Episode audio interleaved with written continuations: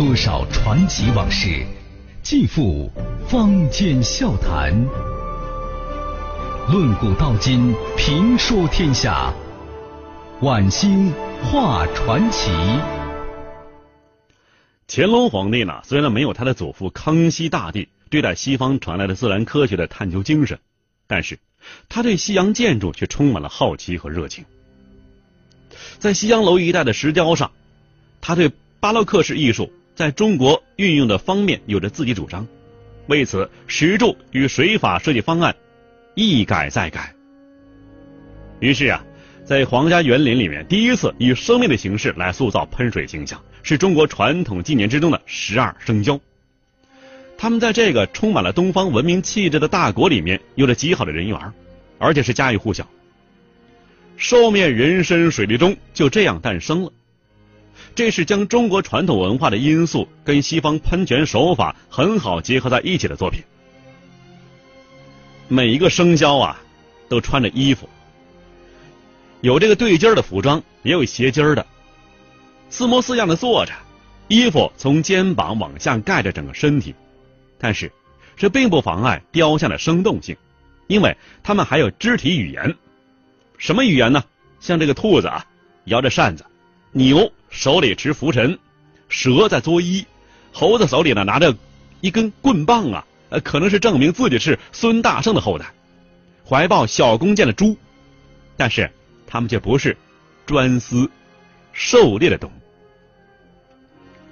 十二生肖们呢，六个一组，在一枚巨大的贝壳前面排列为左右两排，左侧为南岸，右侧为北岸。这些兽头人身的生肖，头为青铜，身为石质，中空连接的喷水管，每隔一个时辰呢，是各司一次职。从时辰代表者的口中喷出长长的水流，射入池中的雕像。而每当正午时分，十二生肖口中同时喷射水柱，堪称计时、园林和雕塑的奇观呢。郎世宁在设计出十二个青铜兽首之后，第一件让他想象不到的事情发生了，那就是当时铸造青铜器的工艺啊，近乎失传。百般周折之后，他才找到了能够铸造十二枚生肖头部的人。更令这位在中国度过了半个世纪的意大利人想象不到的是，在他辞世并安葬中国九十四年之后的一八六零年，当年那些呕心沥血之作却毁于战争。他在中国的五十年里。看到的是这个人口以及工农业产值相当于全世界三分之一的庞大帝国，以及花不完的银子和数不清的宝藏。他无法想象，一百年不到的时间里，同样来自西方的一群人，竟然能在他参与建造的范围之内大肆劫掠，并且呢，把他设计的兽首打下的一个不剩，只留下带不走、烧不着的石头。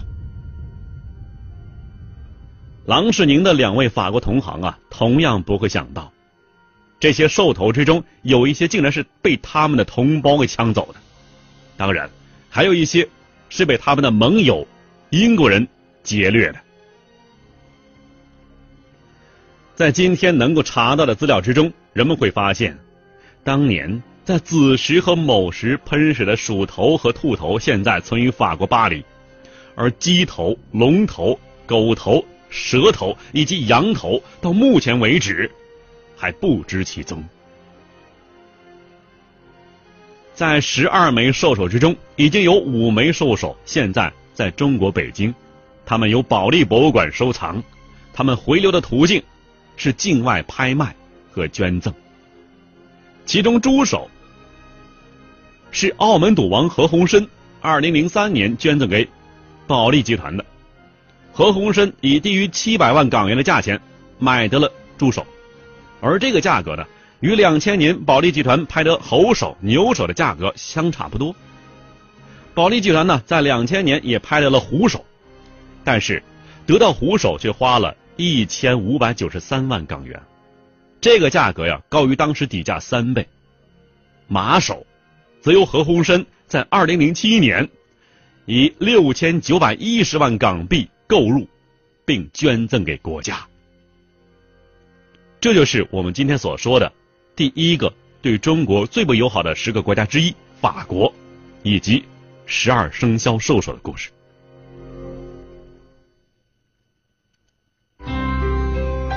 看古今中外，说喜怒哀乐，讲悲欢离合，道世间百态，晚星画传奇。这第二个国家是谁啊？波兰。这怎么说波兰呢？老实巴交的啊，跟咱一点关系没有。如果您这么看，可就大错特错了。你听我说，这个波兰呢，在外交上有欧洲垫脚布之称。您瞧瞧啊，垫脚布啊，连垫脚石都不是，石头毕竟啊还是硬的，垫脚布软了皮塌，一块臭布。历史上屡受外敌欺凌。但是却是个超级反华国家，以至于到了无耻的地步。一九一九年巴黎和会，日本呢想把在一战之中趁火打劫搞到的山东特权合法化，顾维钧在会上是慷慨陈词，据理力争。各中小国家呀，在公开或者是私下场合对中国表示同情。英美法意各大国一时也有所顾忌，只有一个国家公然跳出来。发表演讲，支持日本对中国山东的要求，反对中国。这个国家就是波兰。那么，直到顾维钧写回忆录，他都不明白，和中日都没啥关系的波兰干嘛要这么做呢？同样情况发生在九一八事变之后，国际联盟啊，就国联呐，投票表决对日本进行制裁，连英法等大国都投了投了这个赞成票，唯独只有一个国家投反对票。这个国家就是波兰。中国驻国联代表团呢，怎么也想不通，一个跟日本一点关系都没有的国家，为什么这样做呢？中国呀，自古跟波兰是无冤无仇，可不知怎么的，啊，无论是北洋政府，还是中华民国，乃至现在，波兰呢总是喜欢站在中国的对立面。波兰这个国家呀，对中国是一向仇视。不管是国民党政府还是人民政府，好像咱们把波兰的孩子扔井里一样。可真的把他孩子扔井里的德国，波兰却是一个屁都不敢放。人呐有小人，国也有小人。两千零八年，世界主要国家领导人呢，基本都表示将出席北京奥运会，而波兰总理却宣布不参加北京奥运会开幕式，而且取而代之的是。要接见达赖喇嘛，不得不说呀，这波兰人真的具备一种能力，那就是波兰的历史就是一只金丝雀，野心勃勃的要吞下两只虎视眈眈的猫，就是俄罗斯和德国呀。而这次创新了，他又招惹了第三只猫，中国。那么在这儿呢，附加一个信息啊，二战前期，纳粹德国不到一个月灭亡了波兰。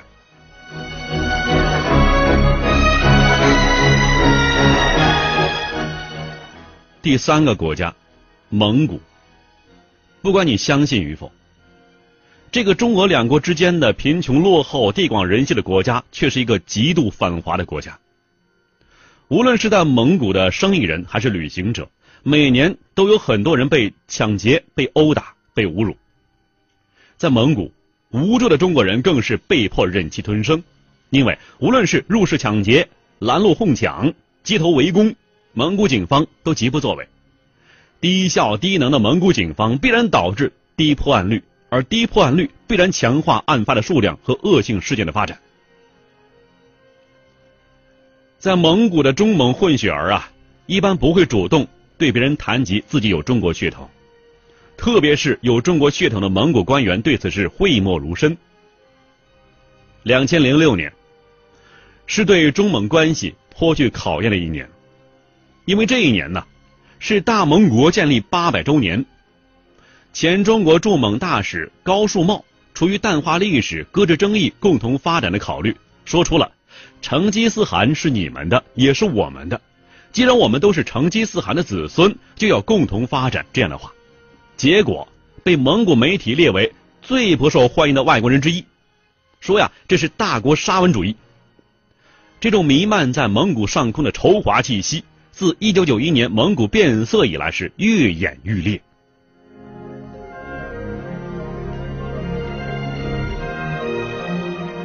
第四个国家，越南。改革开放以后啊，第一个与中国刀兵相见的国家就是越南。自1975年越南统一之后，越南开始决定与苏联发展更为亲密的外交关系。上下五千年，纵横八万里，在浩如烟海的故事里，我只说您感兴趣的事儿。晚星画传奇。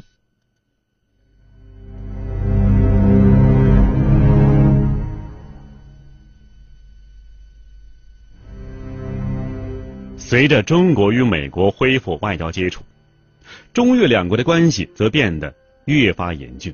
导致从一九七九年到一九八九年近十年间的中越边境军事冲突。一九七九年二月十七日，中国发动对越自卫反击战。三月五日，解放军攻克北方重镇亮山。亮山以南呢，那是一马平川，无险可守。自古越南叛乱，若中国大军破亮山，越南亡即自负请降啊。三月六日至十六日，解放军全部。撤回中国境内。一九九九年，在经过多年谈判之后，中国和越南签署了边境条约。虽然具体分界线仍然保密，但是这次条约啊，包含了较小的边界调整，一些土地归还给中国。今天呢，越南仍旧维持着世界上最庞大的陆军，其中的一些原因就是出于对中国的担忧。战后不久，主战的李隼去世，长征上台，中越两国的摩擦有所减少。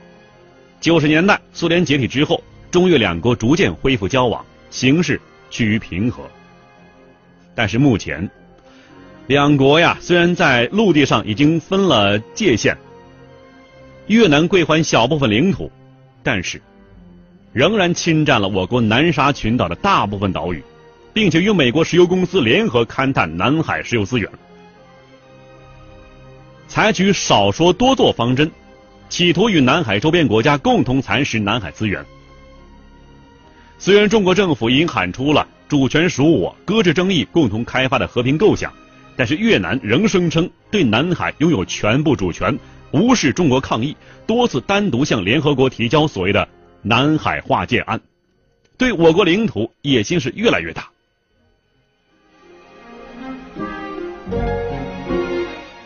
第五个国家，印度尼西亚，东南亚极端反华排华的国家。印尼历史上曾经发生过很多大规模的排华屠杀案件。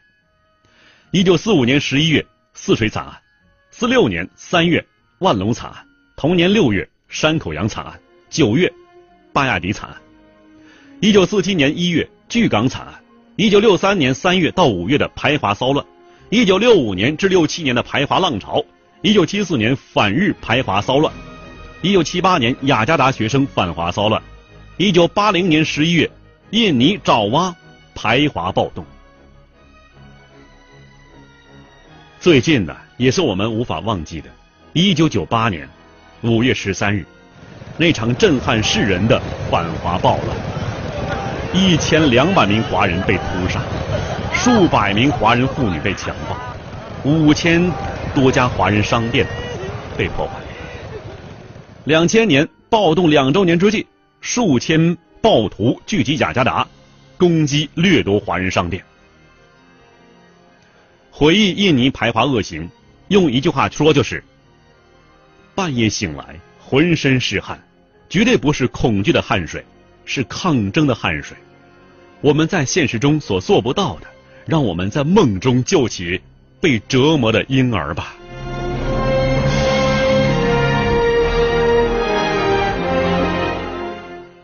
第六位，印度。印度啊，是一个很复杂的国家。独立之后，一直想成为一个地区大国，于是找上了中国。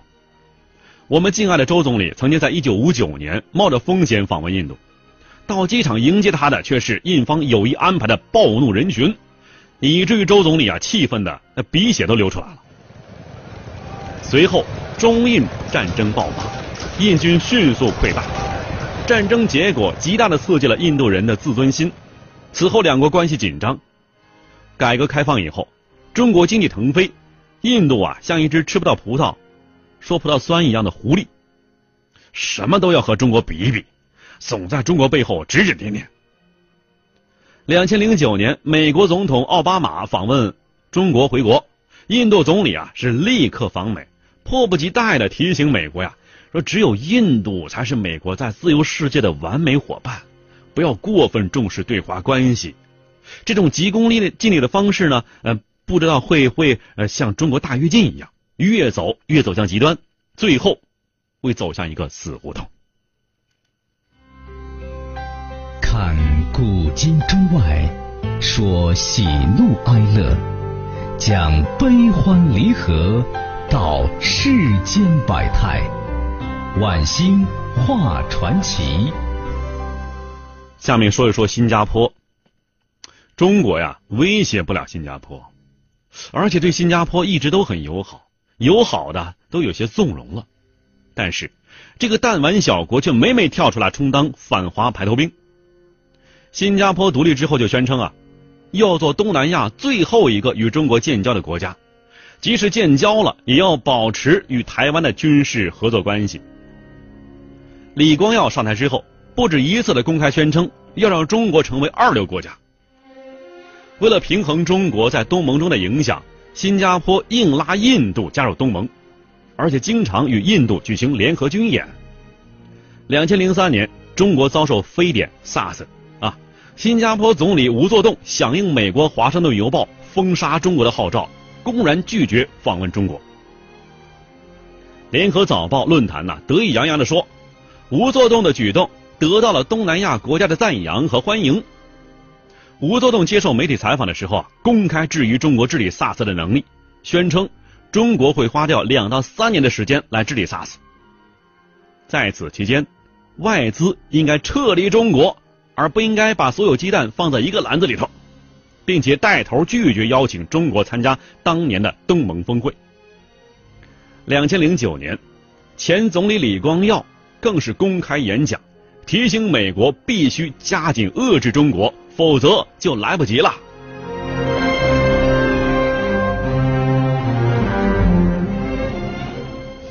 这第八个国家，韩国，中韩两国呀，隔海相望，是一衣带水的邻邦。但是由于历史原因，直到一九九二年，两国才正式建交。中韩恩怨多是由于历史问题的影响。一九五一年，中国志愿军越过三八线进入韩国作战，因此韩国人要求日本道歉的同时，也一直要求中国为朝鲜战争之中侵略韩国的行为来道歉。另外呢，韩国也多次抗议中国啊，把韩国首都称为汉城。这汉城啊。是韩国作为中国附属国，啊，是中国对韩国首都的称呼。这汉城有汉人之城的意思，韩国人认为啊，这是对韩国的侮辱，所以后来干脆我们就管汉城改成首尔了。五幺二汶川大地震之后，韩国网络上弥漫着幸灾乐祸的谩骂，其中诸如端午申遗。孔子是韩国人等等问题，让人不由得不提出一个疑问：这个实行抱腿外交的半岛国家为什么会如此自大呢？